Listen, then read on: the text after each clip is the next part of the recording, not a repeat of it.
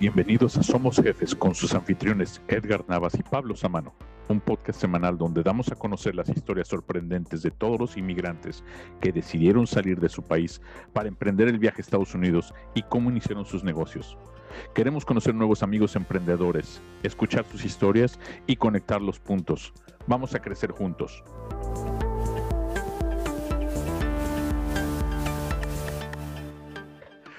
Hola, buenas tardes, bienvenidos de regreso a Somos Jefes Podcast. Les saluda Edgar Navas y con mi, anfitrión, mi coanfitrión Pablo Sámano. ¿Qué tal, ¿cómo estás? Saludos. Bien, Hoy tenemos la, la, grata sorpresa de tener un amigo de aquí de Portland, el señor Oscar Novelo. Oscar, bienvenido al show, ¿cómo estás? Hola, muy bien. Muchas gracias por tenerme aquí, Pablo y Edgar. no, no, no, gracias. Gracias por estar con nosotros. Y, y mira, este, antes que antes que nada, a mí me gustaría también agradecer a nuestros ah, patrocinadores que gracias, gracias, a su generosidad de One Park Financial, tenemos, podemos hacer em, episodios como estos, ¿no? Creativos como esto. Y eh, Oak Financial Park ayuda a empresarios como nosotros a obtener capital para sus negocios de manera rápida, fácil y en nuestro idioma. Pero a ver, Oscar, este, pues mira, nada más para que la audiencia te conozca, que te conozca, empecemos desde el principio, como dicen, de, de, de dónde eres tú originalmente. Ok, bueno, desde el principio. Uh, voy a hacer, intentar ser breve, porque he sido, creo que de aquí y de allá, de, de todas partes. ¿Y de todos lados? De todos lados. Uh, mis papás son de Yucatán, eh, pero yo nací okay. en California, en un, una ciudad pequeña que se llama Watsonville, y, pero crecí en Pasadena y en Pico Rivera, o sea, en el sur de California. Ok. Y um, en, en, el sur de California, después de la universidad, eh, trabajé para diferentes municipios, enfocándome en el desarrollo comunitario, pero eventualmente empecé a trabajar para bancos Okay. Y me mudé a Vancouver, ya tiene cuatro años creo que me mudé a Vancouver, uh, siguiendo a mi esposa, ella es aquí. Y aquí en, en, en, Portland he trabajado en dos áreas principalmente. Um, una organización que se llama SBDC, que básicamente es un, hacen asesorías a pequeñas empresas y ahorita actualmente trabajo para Prosper Portland, que es una agencia de la ciudad um, que se dedica a otorgar préstamos y, y, a mejorar ciertas áreas de la ciudad. Ok. Oye, Oscar, ¿y tus, ¿y tus papás cómo llegaron de, de Yucatán hasta acá o a, cómo, cómo dieron pues, por acá, por estas tierras? ¿Verdad? Eh, siendo tan lejos, eh, creo que sí. a mucha gente le, le, le, interesa esa pregunta porque pues no hay mucha gente de Yucatán. Claro. Um, fuera de Yucatán no hay mucha gente de Yucatán. Eh, lo que pasó es de que mi abuelito era un sastre en, uh -huh. en Isimín, en un pueblito de, bueno, ni tan pueblito, pero un pueblo de, de Yucatán. Y en los 60 creo que se dio cuenta él de que ya estaba cambiando la, la economía para un sastre. Siempre hay sastres, pero obviamente no, no se utilizan como, como antes. Uh, entonces él empezó a ver que estaba cambiando todo y en los 60 um, también escuchó de un programa que ya no existe, que se llamaba el programa de los braceros. Okay, sí. Y vio la oportunidad de usar ese programa para venir a los Estados Unidos y ganar dólares y después temporalmente, ¿no? Y luego regresar y, y, estar con la familia. Y eh, tuvo varios viajes a los Estados Unidos. Cada temporada era diferente. Estuvo en Texas, Arkansas, California y finalmente eh, se estableció en California y ahí se quedó y empezó a traer a la familia poco a poco. Ok. E, e, entonces, en los, este programa Bracero era, eh, yo, yo, me acuerdo haber leído, también vi un, un, documental que fue durante la Guerra Mundial, ¿no? Posguerra Mundial, que sí, obviamente sí. había mucha gente, muchos soldados, mu muchos civiles peleando fuera y y por eso el, este, el, el, país, aquí Estados Unidos, necesitaba mano de obra, ¿no? Y, y, sobre todo mano de obra para, para sostener el país propiamente, pero también sostener los esfuerzos de la guerra, ¿no? Y, y, de ahí es donde vino mucha gente en esos, en esos programas que pues inicialmente tenían esa intención de que fueran temporales, ¿no? Y la así gente es. viniera, a trabajar, hiciera su lanita y se regresara. Claro, así es. Y um, eh, parece pues irónico ahorita, pero ahora, ahora nos quieren sacar, pero antes nos querían traer.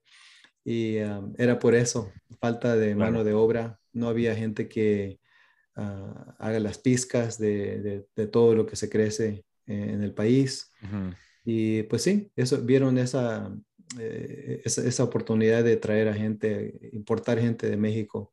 Y creo que mucha gente vino en los 60 por ese programa, pero eh, creo que al final de los 60 ya no lo cancelaron y ya no existe. Sí, sí, me imagino, obviamente ya la gente regresó, claro. este, los, ciudadanos y ya, este, pero, la necesidad yo creo que sigue existiendo hasta el día de hoy, ¿no? Sí. Ah, vete, los campos son todos, la, gente que está piscando, la gente que está obrando ahí, son, son, son, son todos este, inmigrantes, ¿no? Claro, eso sí, continúa. Sí, sí, sí. Oye, y ahí en este Pico Rivera es donde está, bueno, eh, bueno, una concentración latina muy mexicana muy grande, ¿no? Es de hecho, de hecho casi como Little México, ¿no? Claro, he tenido la suerte yo, y digo suerte porque, pues obviamente amo la cultura mexicana eh, de mis papás y he tenido la suerte de crecer en comunidades que eran que tenían concentraciones latinas muy altas. Por ejemplo, en Watsonville, um, creo que casi todos eran mexicanos. Oh, wow. Y um, así que yo, aunque nací en California, mi primer idioma era español. Uh, tuve que aprender el inglés en la escuela. en Pico Rivera, igualmente, um, la gran mayoría de la gente era pues mexicana. Pero la diferencia era de que en Pico Rivera noté que mucha de la gente ya tenía generaciones en Pico Rivera y en el sur de California. Y la gente en Watsonville pues era de la primera generación, la primera ola. Oh, y, ah, pues sí, eh, eh, se me hizo extraño, lo, que se me hizo extraño en Pico Rivera fue conocer uh, por primera vez mexicanos que no hablaban español. ok. Y era por eso de que me, decían, ah, es que mis abuelos vinieron, o, o, antes, sino mis tatarabuelos vinieron, y ellos ya no hablaban español. Wow, y entonces esa comunidad ya era más asimilada, ¿no? Sí, bastante. Pero siguen comiendo tacos, enchiladas y todo eso, ¿no? eso sí, que la comida no cambia, ¿verdad? fíjate, la, comida puede ser más fuerte que el lenguaje mismo. sí. es no sé si la, la música yo creo que también, ¿no? La música también que como que queda. yo creo que compartes. la música mexicana hasta que ya estaba en mis 20, fíjate. Y desde entonces ya como que se reintegró en mi... Ah, en tu repertorio. en tu software. Y ahorita es mi favorita, mi música favorita, pues la música ranchera. Claro. Eso. Eso. No, pero y qué, interesante ver esos dos contrastes y en el mismo, mismo California, ¿no? O sea, lugares que no están tan separados, pero ver esa diáspora, ¿no? De, de, de cómo hay sí, o sea, seguimos siendo los mismos latinos, pero unos ya, como tú dices, ya de generaciones y, igual, pues mm, eh, hasta en ese entonces a lo mejor no tan eh, aculturizados a, la, a, las tradiciones de México, ¿no? Y Latinoamérica. Así es, es, es, difícil de, imaginarse, pero eh, hay, hay, aunque no sea mucha gente, pero sí hay gente que tiene muchas generaciones aquí. Por ejemplo, mi hijo o mis hijos, tengo dos, por parte de su mamá vienen siendo creo que la quinta generación mexicana oh, en California. Ah, tienen mucha, mucha familia que llegó a Corona, por ejemplo, ah, siguiendo las rieles de, tren, porque pues ahí estaban los campos, ¿no? Sí, sí, sí. pues se bajaban y establecían una comunidad y wow. ya tienen pues múltiples generaciones allá. Ok. Wow. Oscar, ¿y, cómo surgió esta, mm, eh, pues yo le llamaría necesidad, porque es una necesidad eh, eh, tanto lo que haces como lo que a la gente que atiendes tiene una necesidad, pero me refiero a la necesidad de ayudar, a la necesidad de, a la necesidad de ver por un, por un entorno común y este desarrollo, eh, ¿cómo te decides por dedicarte a, lo que haces, al, desarrollo comunitario? Sí, muy buena pregunta, Pablo. Y eh, aunque comenzamos a hablar de, de dónde vine, Y mucha gente puede pensar, bueno, pues, ¿qué tiene que ver eso con, con mi negocio? Claro. Pero sí tiene algo porque estamos hablando de que, en mi caso personalmente, ¿qué es lo que me motiva a mí? Y creo que la raíz de todo lo que yo hago ahora, actualmente, tiene raíz en mi crianza en Watsonville. En Watsonville, creciendo, pues vi que la gran mayoría de la gente era gente mexicana, gente que trabajaba durísimo. O sea, viendo a mi papá como un ejemplo, era, es un señor que um, trabajó toda su vida de, lunes a sábado. Creo que nomás el domingo tenía para, para la familia, pero todo era para prosperar. Y él no era el único, sino que era, es la gran mayoría de, las familias mexicanas o latinas que conocemos, venimos a trabajar. Entonces yo vi que una discrepancia, ¿no? Entre trabajar duro y el progreso, como que no, no están enlazados necesariamente. Uno puede trabajar durísimo y no progresar mucho. Entonces, desde pequeña edad me di cuenta de que los que eh, tenían los bienes, en el caso de Watsonville, eran los, pues, ¿cómo vamos a decir? Anglosajones. tenían todos los bienes. Entonces ya creciendo, yendo a la universidad y todo lo demás, todo el tiempo contemplé qué es lo que podría hacer yo para ayudar a que nuestra comunidad avance. Y pues con el tiempo me di cuenta de que ah, en los Estados Unidos mucha de la gente que avanza es, gente que ha creado su propio negocio y mucho más gente que ha comprado bienes que pueden utilizar para sacar ganancias, ¿no? Por ejemplo, claro dueños de propiedades comerciales, dueños de apartamentos. Y muchas veces eso comienza con otros pasos, por ejemplo, tener una casa, etcétera. Pero me puse a pensar que si yo puedo ayudar a la comunidad a que puedan tener esos bienes y puedan tener ganancias para ellos y para las generaciones que les siguen, eso sería algo que para mí causaría mucha satisfacción. Y por ese, por ese motivo entré a lo que es la, el desarrollo económico. Eso, bien. ¿Y, y, de, qué, de qué manera entregas el servicio, Oscar? ¿De qué manera em, has, con estos años, cuántos años llevas de experiencia? Sí, de la forma que entrego el servicio es de que, bueno, número uno, soy bilingüe, así que puedo hablar el idioma de, de nuestra comunidad y eso es importante porque pues ustedes ya saben que no solamente es el idioma, sino que también el entender la cultura, uh, nuestra cultura y, lo que valoramos, en fin. Y eh, así que pues eso pienso que, que, es algo que yo puedo traer a, la mesa. Pero aparte de eso, el conocimiento de lo que, lo que se requiere para ir de cero a, a 100 en términos de un préstamo ah, comercial. Eso lo he desarrollado con el tiempo.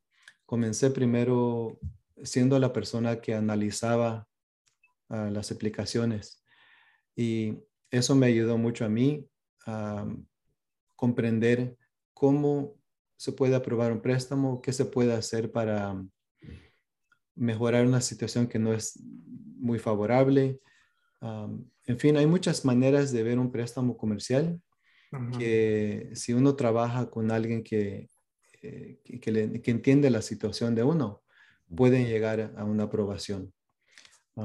y sobre todo en tu idioma, ¿no? Que yo, creo que ahí es donde encuentran el, mayor valor a tus servicios, de que tú les explicas esas, eh, esos términos, ¿no? En su idioma. Sí, eso es lo, el número uno, creo. El número dos sería pues el conocimiento que he podido eh, acumular eh, a través de los años. Oye, eh, Oscar, porque tú, sabes, nosotros somos una cultura muy conservadora en, el, en todos sentidos, ¿no? Este, somos, bueno, a lo mejor no todos, pero, pero religiosos, somos de, de, familia, muy arraigados, y, para los negocios somos también muy conservadores, y, lo escuchamos mucho en, casa, en, deuda es mala, ¿no? Tener deudas es malas y, ¿Y tú qué piensas de eso? O sea, ¿cómo, cómo, cómo, haces, cómo les haces ver que sí hay deuda mala, pero también hay deuda buena, ¿no? Sí, no es cierto. Eh, yo le digo a mucha gente cuando hablo con un cliente, ah, hago muchas preguntas porque no quiero que ellos piensen que un préstamo va a ser la solución de todo. Ah, así que tengo una serie de preguntas que hago y, quiero ver si un préstamo realmente les va a ayudar, porque hay gente que en algunos casos pues no tiene ganancias y piensan que un préstamo les va a ayudar. si es que no tienen un buen plan de cómo van a utilizar el capital, el préstamo no va a ser una solución, sino que va a ser una contribución a, algo que no les va a ayudar a largo plazo. Porque, pues, vamos a ser honestos, un préstamo tiene condiciones. Muchas veces tiene, requiere colateral. No todo el tiempo hay flexibilidad en eso, pero si hay colateral, ese colateral, si no se paga el préstamo, se va a perder el colateral. Así que eso no ayuda. Pero si alguien tiene una idea en donde pueden reducir, por ejemplo, gastos o incrementar eficiencia y lo tienen buen documentado, puede ser, pero no tienen, no tienen el capital para, para implementar el plan, en ese caso puede ser que un préstamo les ayude. Porque, pero también hay que ser muy ah, conservador con el tipo de préstamo que uno consigue, porque lamentablemente, pues ya saben que hay muchas compañías que prometen, prometen todo. Dicen, tú aplicas hoy, mañana te, ponemos, te depositamos 50 mil dólares en tu cuenta. Y puede ser que lo hagan, pero ¿a qué costo? Muchas veces la gente no se da cuenta de, todo el, lenguaje que está incluido en, el préstamo. Y ah, he, visto casos yo en donde me dicen, bueno, me están cobrando más de 100% al año. Y les digo, pues no sabías a lo que te estabas metiendo. Y me dicen, bueno, pues yo vi 10%, pero yo pensé anual. Y resulta que era 10% al mes. Entonces, hay que tener cuidado porque los que prometen todo, muchas veces lo hacen, pero ah, todo el tiempo hay un gancho. Entonces, en nuestro caso, eh, si yo no, tenemos un, un, interés demasiado bajo, se me hace, bueno, en mi opinión, pero hay otras organizaciones que también ofrecen intereses buenos, como Craft 3. tenemos un buen amigo, no sé si conoces a Aldo, Aldo Medina. No. Es un buen recurso, tal vez alguien que en el futuro puedas tener. Claro que sí. Hay organizaciones que se dedican a ayudar y hay organizaciones que se dedican a ganar. Entonces hay que tener cuidado y expulgar allá con quién va a trabajar uno. Claro, tú, ya me imagino que tú ya las tienes bien identificadas, ¿verdad? Perdón, Pablo. Que, perdón, Oscar, eh, que tú ya tienes bien identificadas esas instituciones. Oh, sí, sí, son, y tienen su fama. pero básicamente para la gente que no sabe quién son, si te prometen algo en tu Facebook o en tu Instagram, que te van a dar fondos en dos, tres días, ten cuidado. Corre, ¿no? Oye, y, y porque mira, eh, va, va de, de, la mano con la pregunta, ¿no? Decir, bueno, una cuestión que es cómo es tener un, cómo es usar deuda responsablemente para empezar tu negocio o crecer tu negocio, o sea, cuáles son las opciones que uno tiene. Eh, y también Mm, lo hemos hablado en otros foros, o sea, el que para, nos, para la gente latina y mucho, sobre todo muchos inmigrantes, dependiendo también a veces hasta su condición este, migratoria, o como, la, como tú dices, ¿no? La gente nos, nos falta mucho educación, que no hay tantos accesos a capital como, como para otras poblaciones, ¿no? Anglosajones, donde realmente tienen más instituciones, más, número uno, más información, más programas mejor outreach, o sea, e, esta información les llega a ellos versus uno tiene que, como tú dijiste ahorita, perfecto, hay que rascarle, ¿no? Y, hay otras poblaciones que, la información literalmente, o sea, te, llega, ¿no? Entonces, ¿tú cómo, cómo qué, es lo que has visto en tu experiencia con todo esto? Sí, creo que está mejorando la situación para los que, por ejemplo, tienen un ITIN y no tienen seguro social está mejorando la situación porque hay varias instituciones. Por ejemplo, en Portland, eh, yo conozco de por lo menos dos o tres que sí otorgan préstamos con el ITIN, cuando el dueño de la empresa tiene un ITIN. Point West, creo que es una unión de crédito que otorga préstamos con ITIN. Hay otra institución, se me está olvidando el nombre, pero ellos están en el centro de Oregon, pero ellos le prestan a todo Oregon.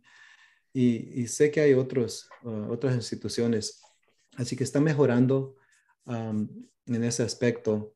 Uh, las, las, formas de financiamiento que existen son varias. Em, cuando alguien está buscando fondos, creo que lo más fácil de conseguir uh, típicamente sería una tarjeta de crédito para el negocio.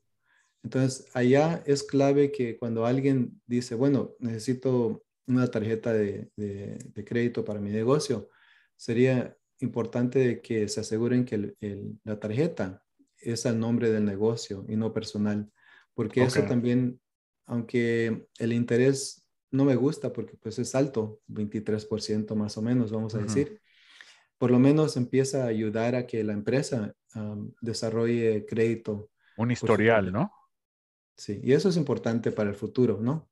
Sí, sí, Entonces, otra forma de, utilizar capital responsablemente sería tal vez por una línea de crédito, que ya es como una promoción, vamos a decir, ah, superior a una tarjeta de crédito.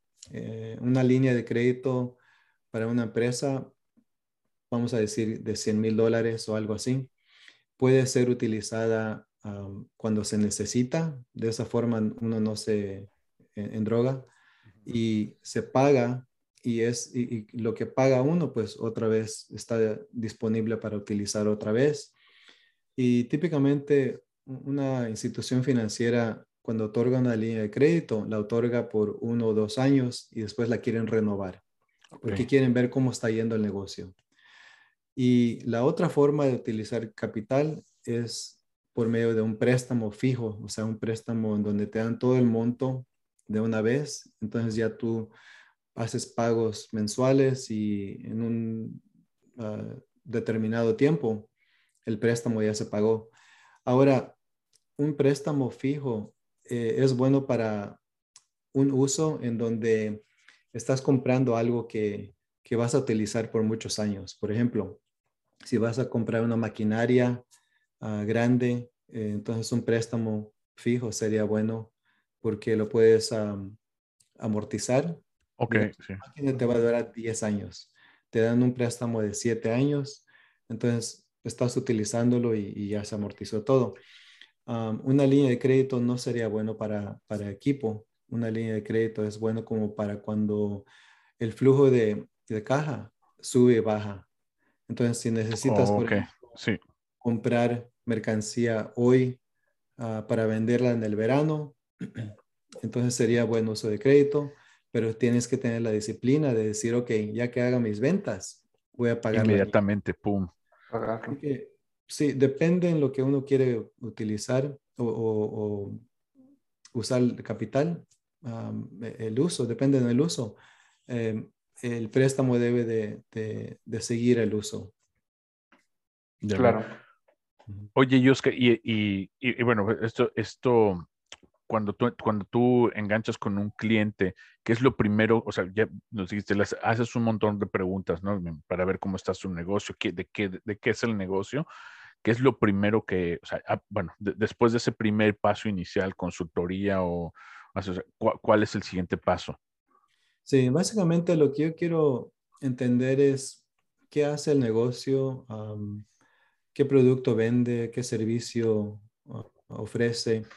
También quiero saber si es nuevo relativamente o si tiene historial. Ah, cuando tiene historial, pues es un poquito más fácil porque se puede uno basar en lo que ha ocurrido en los últimos tres años. Típicamente tres años es lo que un prestamista ve, a veces dos. cuando es nuevo el negocio, pues cambia porque no podemos ver el historial, tenemos que ver claro. Y entonces, en ese caso, quiero ver qué es lo que ellos planean hacer los primeros 12 meses. después podemos explorar un poquito los primeros 24, aunque los 24 no, no informan mucho porque realmente no sabemos qué va a pasar en dos años, pero podemos tener una idea más o menos de lo que va a pasar en 12 meses. Y cuando es nuevo el negocio, sí pedimos, yo, yo pido ver un plan de negocio. No tiene que ser un plan de negocio grande, es más, prefiero que no sea grande porque no, no quiero sentarme a leer una, una Biblia, ¿no? Quiero, quiero sentarme a ver Ah, brevemente qué es lo que van a vender, a quién le van a vender, dónde lo van a vender, cuáles son ah, las ganancias, etcétera. y, cuando es un, negocio ya establecido, pues no, no requiere un plan de negocio porque pues ya tienen tienen el historial. Y lo que voy a ver, aparte de eso, es de que quiero ver si han tenido ganancias mucha gente dice, bueno, pues yo tuve ventas, tengo, ventas de, de, un millón de dólares, pero la, la, cuestión debe de ser, ok, pero... ¿Cuál es tu margen? De, eso, de, ese millón se quedaron en tu cuenta. Si tienes ventas de un millón, pero tienes gastos de un, de un millón y medio, pues estás pagando medio millón para tener el lujo de tener un negocio. Claro. Entonces, en ese caso no va a funcionar pero quiero saber yo cuáles son las ganancias, porque de las ganancias es donde sale el pago para el préstamo. Entonces es importante. Si no hay ganancias, de todos modos podemos hablar, pero allá entonces, aunque sea un negocio maduro, voy a ver, voy a pedirle proyecciones porque vamos a tratar de ver qué es lo que va a pasar en el futuro que no ha pasado ahorita al momento. Totalmente. Bueno, y, para hacer una pequeña hablando de finanzas, nuestro show es posible otra vez gracias a One Park Financial, que ayuda a jefes como nosotros a crecer con capital, capital para eh, empleados, comprar equipo, como, como dice Oscar, publicidad y mucho más. Y solamente si tu negocio tiene tres meses o más operando una cuenta bancaria, bancaria empresarial y facturando más o menos 7.500 al mes, ellos te pueden ayudar. Visita oneparkfinancial.com diagonal somos jefes o llama al 800-926-1163. Oye, Oscar, y eh, pues hablando de esto de las finanzas, o sea, tú dices, ya tienes un negocio, ah, un empresario, ¿cuáles han, sido la, las principales barreras para, para empresarios en, que alguien le diga, porque yo puedo, entender que esto es a veces muy frustrante, ¿no? Entonces, ¿qué puede, ¿cuáles son las principales barreras y qué puede hacer uno para, para no tener esas barreras o, o, cruzarlas? Sí, es una buenísima pregunta, Edgar, y qué bueno que, que me, me, recordaste hablar de esto porque es, es muy, muy importante. si alguien quiere eh, tener acceso a capital en el futuro. Es muy importante prepararse mucho antes después de que llegue ese día. Y lo que eso significa es de que es importante tener buena contabilidad. Eh, lo que he notado es de que, y no solamente entre los empresarios latinos, pero yo creo que lo he notado en los empresarios de pequeñas empresas. O sea, e-, es, es, es muy notorio de que mucha gente no tiene la contabilidad que se requiere para saber cómo está yendo el negocio a cualquier, cualquier punto del año. Como que mucha gente dice, bueno, pues no tengo buena contabilidad, pero sí, hago mis impuestos.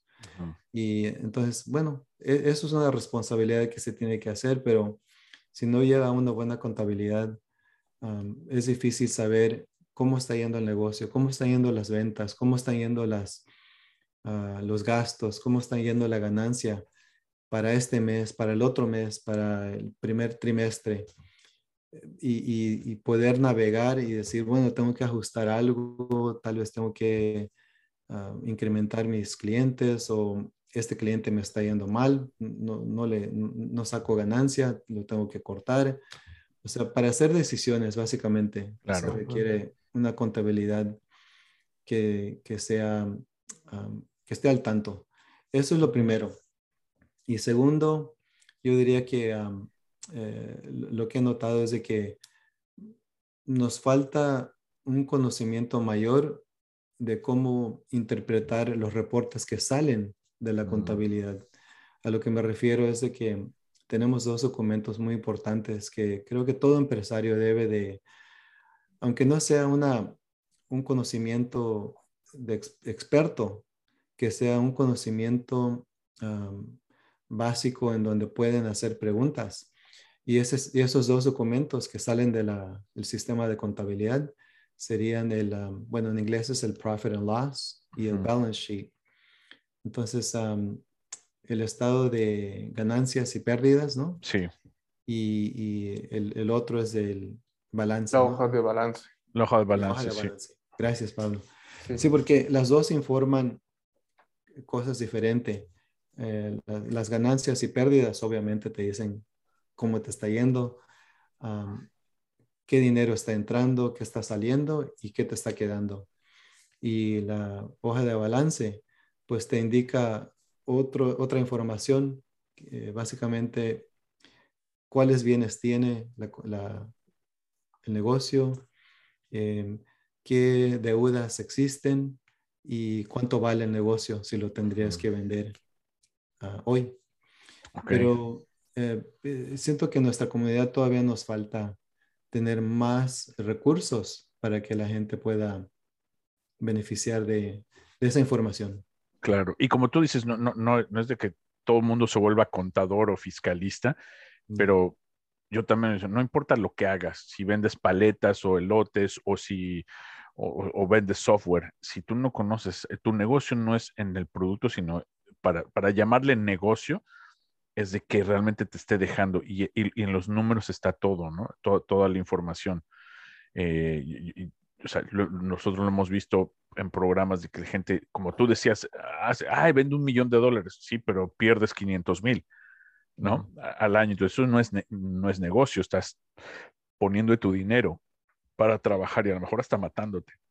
Sí, Pero también había, nosotros, mira, yo, yo estoy, eh, me, gusta mucho la, la, eh, lo de las pérdidas y ganancias y, y la hoja de cal, la hoja de balance, que es la visión global, pero ¿alguna vez tú te enfocas en, en, en el flujo de efectivo? Porque nosotros, o sea, para pequeños negocios creo que es imperativo eso también, ¿no? Porque eso dicta la viabilidad del negocio no a mediano ni a largo plazo, sino a, muy corto plazo, ¿no? Es tu habilidad de, poder, pues, este, tener las luces prendidas literalmente, ¿no? De, mes a mes. Sí, tienes razón. El flujo de efectivo, pues sí, es, es importante también. Y eso, pues, ah, es otro reporte que puede salir del sistema de contabilidad que tiene uno. yo pienso que cuando, cuando hablo con, con un cliente y me dicen, bueno, señor Oscar o como me quieran llamar, eh, entiendo, pero no, la verdad no tengo tiempo para aprender todo eso. Les digo, bueno, no se preocupen, para eso existen contadores. Y creo que la, lo, que, lo que detiene a muchos de los clientes que he tenido es el gasto. Y mm. es, es una, un tema en donde veo los dos lados. Me dicen, bueno, es que no quiero gastar 150, 200 dólares al mes para un contador. Y les digo, pues sí, lo, lo, entiendo, pero a la misma vez, si, si, uno va a crecer, creo que tienen que contemplar eso demasiado y, y decidir si es que van a crecer, si van a tener esa estabilidad Ah, como un negocio, como dices tú, Edgar. Claro. Y lo van a mantener así, como te explico, como un tipo hobby. Sí. Entonces, eh, eh, uno no puede hacer todo. Y, creo que para pequeñas empresas es normal que se pongan a pensar, bueno, es que yo tengo que hacer todo porque no quiero contratar a nadie. Pero cuando te pones a hacer todo, estás haciendo el trabajo, estás haciendo la contabilidad, el marketing y algo todo el tiempo falla porque solamente tenemos 24 horas y se supone que 8 horas son para dormir. Así que eh, algo todo el tiempo falla cuando uno quiere hacer todo. Y, creo que si es que realmente están súper dedicados a su empresa, sí vale la pena contratar a alguien y, pagar ese dinero que mensualmente para que alguien maneje todo lo que viene siendo la contabilidad y, y mantener a uno a tanto de lo que claro. Es una inversión, pero yo pienso que sí vale la pena si uno realmente quiere salir adelante, porque ese tiempo que no le están dedicando a la contabilidad, porque yo lo he hecho y no me gusta, pero ese tiempo que estoy allá, por ejemplo, tratando de investigar cómo, qué, cómo se hace la contabilidad y, si lo hice bien o lo hice mal y estoy gastando horas tratando, tratando de, de, figurar lo que hice, eh, ese tiempo sería mejor utilizado si estoy trayendo más clientes, ¿no? Claro, exactamente. Haciendo el trabajo. Vendiendo más producto. trato de decir a la gente que se den cuenta de que realmente es una inversión que sí les va a salir eh, a largo plazo. Y, más que nada necesaria, ¿no? Porque pues, otra vez, ¿no? una, yo creo que aquí dijiste una buena palabra clave, hobby versus negocio. ¿No? El, el, que quiera hacer un hobby, pues sí, vas chachareando este lado, pero si realmente quieres que hacer negocio, necesitas ayuda profesional. Eh, en Estados Unidos al menos, y dime si, si, si, si me equivoco, Oscar, pero yo creo que en el tema donde uno no puede escatimar es en el aspecto legal en el aspecto fiscal, ¿no? O sea, contadores y abogados de inicio, o sea, para iniciar las cosas con un pie derecho. Eh, a lo mejor en otros países, a lo mejor en nuestros países podemos este, empezar por acá abajo, pero aquí no se puede, ¿no? O sea, para hacerlo bien tienes que hacerlo, porque si no te puedes meter en problemas muy grandes, ¿no? Sí, sí, es cierto. Aquí em, e-, es diferente. Creo que eso es parte de nuestra cultura, de que creo que como somos muy trabajadores, porque sí lo somos, eh, creo que muchos entre familia nos dicen, bueno, pues aviéntate, you know. Tú va, aviéntate. Lo único que tienes que hacer es aventarte. Y te avientas y le échale ganas, ¿no? Es otro, otro, otro, otra frase que se, se utiliza. Échale ganas. Entonces, si le echas ganas y te avientas, ya estuvo, ya le hiciste. Pero no es así. Eso tal vez funcione en, ciertos aspectos, ¿no? Ah, informales.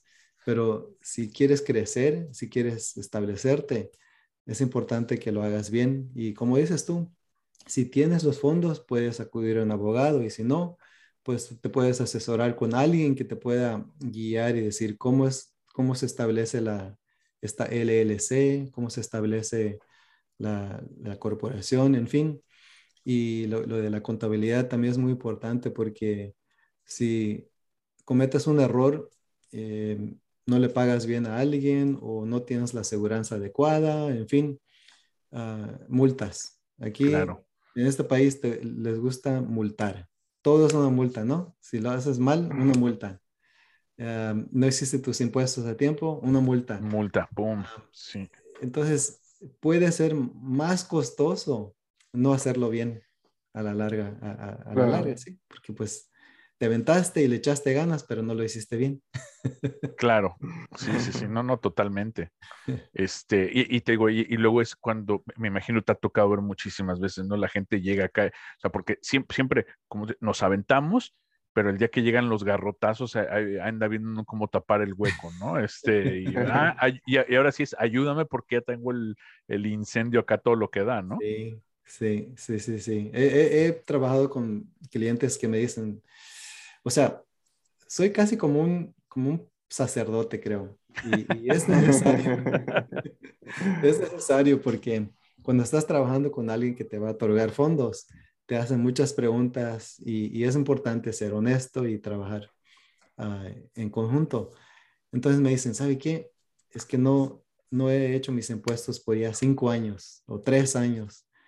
Digo, bueno, pues hay que hay que hacerlo porque pues después podemos hablar de un préstamo, pero ese es un problema que tienes ahorita que tienes que resolver. Entonces tienes razón, a veces como que nos aventamos y hacemos lo que tenemos que hacer y se entiende, queremos mantener a la familia. hoy es más importante que mañana en muchos casos, lamentablemente. Claro. Y que lo entiendo, lo entiendo, pero como digo, si esto va a ser ya a largo plazo, algo serio, entonces hay que tomar ese tiempo, aunque nos cueste, y decir, ok, ¿qué es lo que tengo que hacer para que esto salga bien de aquí a 10, 15, 20 años y yo pueda crecer? Y yo creo que esa es la labor, una de las labores más importantes que haces, Oscar, es esa precisamente, aterrizar a tus clientes, profesionalizarlos y, brindarles, yo creo que esa asesoría para que sepan eh, cómo, bueno, había pensado cómo ser digno de, tu bendición, pero, pero pongámoslo como, cómo, cómo ah. cumplir los requisitos, ¿no? Para, para llegar a ser un, un negocio profesional, ¿no? Que es lo que hemos platicado en muchos capítulos, Oscar. Este, no sé si has visto alguno de los capítulos anteriores, pero hemos llegado a la conclusión de que, de que realmente se ve el, el desarrollo de, de, los empresarios latinos, o sea, sí se, se ve, se siente. Y, este tipo de labor que, que tú haces, que, que más que... Mm, eh, propiamente lo que realizas, sino toda esa asesoría y toda esa consultoría que das muchas veces este, sin que se cumpla el ciclo de venta, este, es muy importante porque les ayudas mucho, ¿no? Les ayudas mucho a saber qué les falta. Sí, y, realmente si se hace, si se hacen bien las cosas, uno puede crecer y a veces mucho más de lo, lo que uno se imagina. Por ejemplo, en este país vamos a hablar de un negocio ficticio, ¿ok? Que sea una compañía que se dedica a la construcción. Tenemos mucha gente en nuestra comunidad que se dedica a construcción, así que le voy a hacer como un ejemplo. Si alguien desarrolla su compañía y lo hacen bien, lo hacen profesionalmente, tienen sus empleados, pagan sus impuestos y siguen creciendo, los trabajos que ellos pueden obtener eh, incrementan, ¿no? Y, la ganancia también puede incrementar. Pueden cobrar más. Eso es, otro tema, porque a veces no queremos cobrar, pero pueden cobrar más para un, trabajo que, es grande, en vez de, por ejemplo, ayudar a construir una casa, que se dediquen a construir muchas casas para un desarrollo grande. entonces, puede sacar más ganancia. Y también hay la habilidad por medio del SBA, es una agencia que se dedica a ayudar a pequeñas empresas, que uno puede aplicar ya que llegan a cierto punto, pueden aplicar. Y de esa forma, si, si les otorgan la designación que se llama um, SBA 8A, es algo técnico. Eh, pues pido disculpas por ello, pero no, no sé cómo decirlo. Pero, es nivel federal eso, ¿verdad? Es, es un nivel federal. Entonces, si tienen esa designación, pueden competir para trabajos ya súper grandes y no tienen que competir con otras compañías, eh, sino que se los, en inglés le dicen sole source, es cuando te dan, te dan el, el contrato a ti solamente. Adjudicación oh, directa. sí, sí, contratación directa. Entonces, eh, tuve una clienta que estaba, era pequeña, creo que ganaba como 100 mil dólares al año, ah, era contratista en Pasadena y fue pequeña por muchos años. y después me dijo, ¿sabes qué? Conseguí mi designación y ahorita estoy compitiendo o, me están contemplando para darme un contrato de 400 mil para ella, para ella fue mucho, porque era un, crecimiento de 400%. Sí, sí, sí. Y dijo, pero el problema es de que no tengo personal y no tengo capital para los gastos que se requieren, porque cuando te dan el contrato tienes que poner de tu parte y después te reembolsan. Oh, ok. Oh, una línea de crédito y se la dimos. Y después de eso regresó y dijo, ¿sabes qué? Ahorita me quieren dar un un contrato de un millón y de, incrementamos su línea de crédito para que ella pueda tener personal, hacer los gastos que se requieren para acabar el trabajo y después ser reembolsada por el gobierno. Y finalmente, la última vez que hablé con ella, ya no es mi clienta, obviamente porque ya, ya no trabajo para un banco, pero de todos modos estamos en comunicación y la última vez que hablé con ella ya tenía múltiples contratos de varios millones de dólares. Así que ella ha crecido demasiado. Y todo eso de éxito. inició en el 2015 cuando solamente ganaba creo que 100 mil dólares al año. Wow, mira nada más. Pero haciendo las cosas bien, ese es el punto de, de, este ejemplo, de haciendo las cosas bien. Desde el principio. Desde el principio, claro. Cuentas claras y chocolate espeso. Amistades largas y el chocolate espeso. y el chocolate abuelita. Sí, porque ella pidió los, los, 400 al principio y lo pagó, ¿no? O sea, lo liquidó como dijiste al principio. Recibió el dinero y lo pagó sí, pronto. Sí. y tenía su contabilidad. Ah, Todo el día, ¿no? Personal creció conservativamente, pero sabía lo, a lo que iba. Y pues sí, tenías, ahorita tiene un equipo ya más grande y contratos más grandes, pero e, es, esa clienta eh, sí fue muy organizada y muy, pues todo el tiempo estaba pensando en el futuro y me decía, bueno, es que quiero hacer esto, quiero hacer lo otro. Y todo el tiempo ponía los números en su, su hoja de cálculo y me, me, lo compartía y me decía, es que si consigo este préstamo, digo, este contrato, necesito este tipo de capital para tener esta gente y los, mis gastos van a ser esto. Todo el tiempo estaba en el futuro ella. Perfecto. en el futuro. Eso, a eso te refieres, ¿no? Cuando, cuando llegan preparados para pedir el préstamo. Sí, sí. E, ella es creo que el mejor ejemplo que he tenido. Perfecto. Qué bueno. ¿Y, y, qué enseñanzas, este, o, sea, o qué consejo le darías a alguien que está tratando de, de expandir su negocio? diciendo yo necesito capital. ¿Cuál es el primer, el, de, de, de, todo lo, que le conoces, el, el, principal consejo ahorita que le darías? Sí, yo diría que piensen eh, que, para qué necesitan el capital, eh, cuánto necesitan, cómo lo van a utilizar y que hablen, que hablen con, con alguien, ya sea a mí, creo que mencioné anteriormente a mi amigo Aldo, una contadora, un contador, hay varios, ellos pueden ayudar también a procesar, ¿no? Eh, lo que viene siendo pronósticos financieros, eh, que hablen con alguien, que no se queden, que no sea un secreto. Eh, una conversación con alguien que, que, sabe, pues puede valer por mucho. Totalmente. Y ya creo, en mi opinión, el primer paso.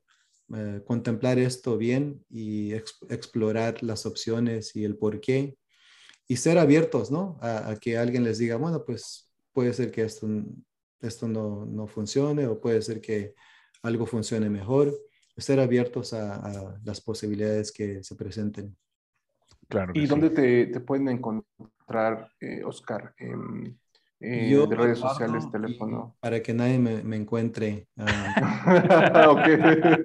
Comuníquense todos, somos jefes, nosotros no, no comunicamos.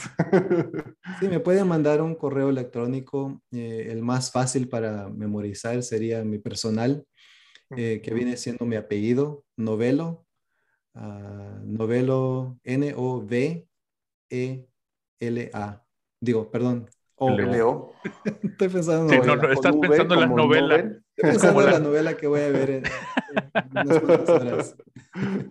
Novelo, arroba outlook.com. Ok. Ok. Perfecto.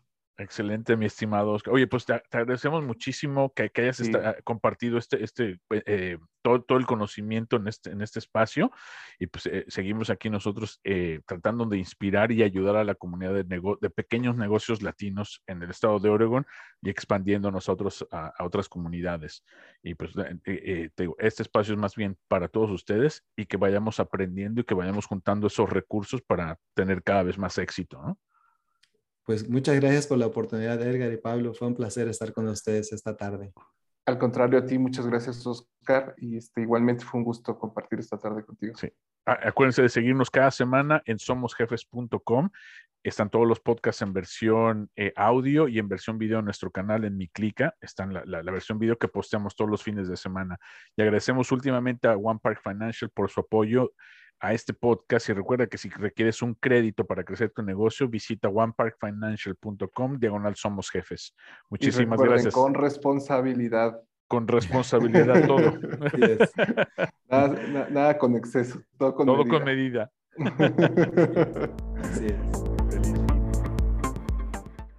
Gracias por acompañarnos en este podcast y no olviden visitarnos en somosjefes.com. Suscríbanse para escuchar todos los fines de semana estas historias impactantes.